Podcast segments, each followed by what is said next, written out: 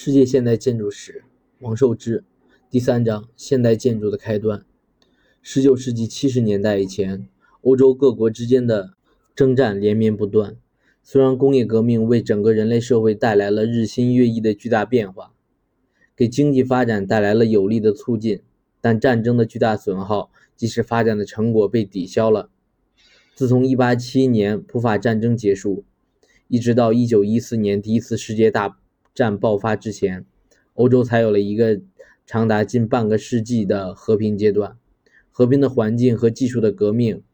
使整个欧洲进入极其繁荣的高速发展阶段。和平的局面也使欧洲国家得到一个可贵的休养生息机会。经济的发展，政局的相对稳定，造成欧洲一些帝国主义强权政治的鼎盛。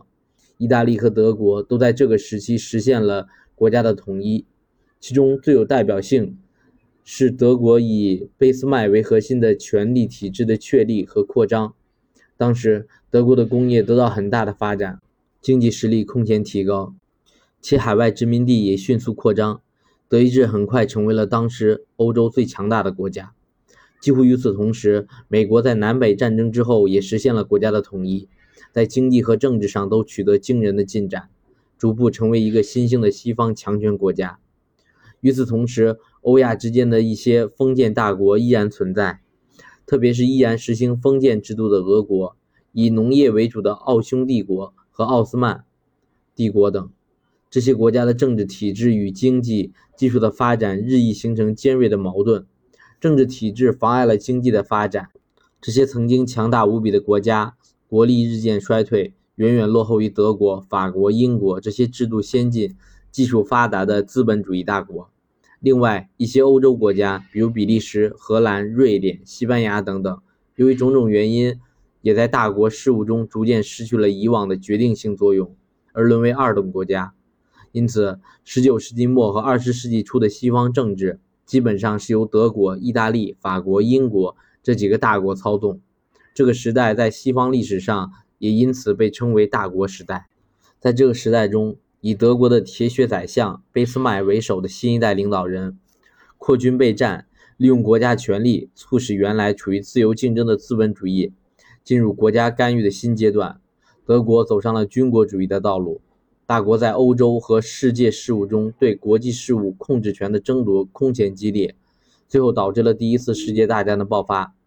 这一时期里，西方列强各国在工业技术上发展迅速，新的设备、机械。工具不断被发明出来，从而极大的促进了生产力的发展，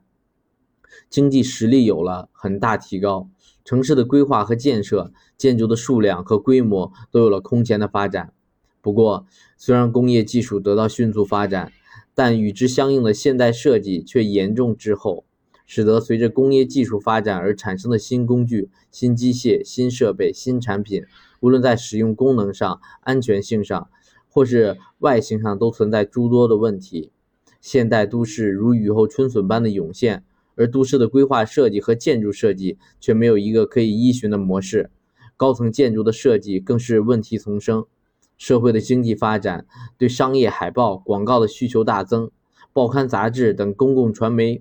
媒介也日渐丰富起来。如何应对如此大量的平面设计项目和众多的传媒媒体，设计界也处于彷徨和。摸索之中，许多设计师都在探寻顺应时代大潮的前进方向和道路。于是，工艺美术运动和新艺术运动先后在欧洲兴起。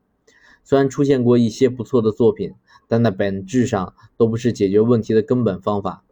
他们的中心是逃避。虽然已认识到工业化的不可避免，但这两个运动所产生的大量设计作品却呈现出反工业化的倾向。时代急需新的设计方式。来解决新的问题，来为现代社会服务。现代设计、现代建筑就是在这样的社会背景下产生的。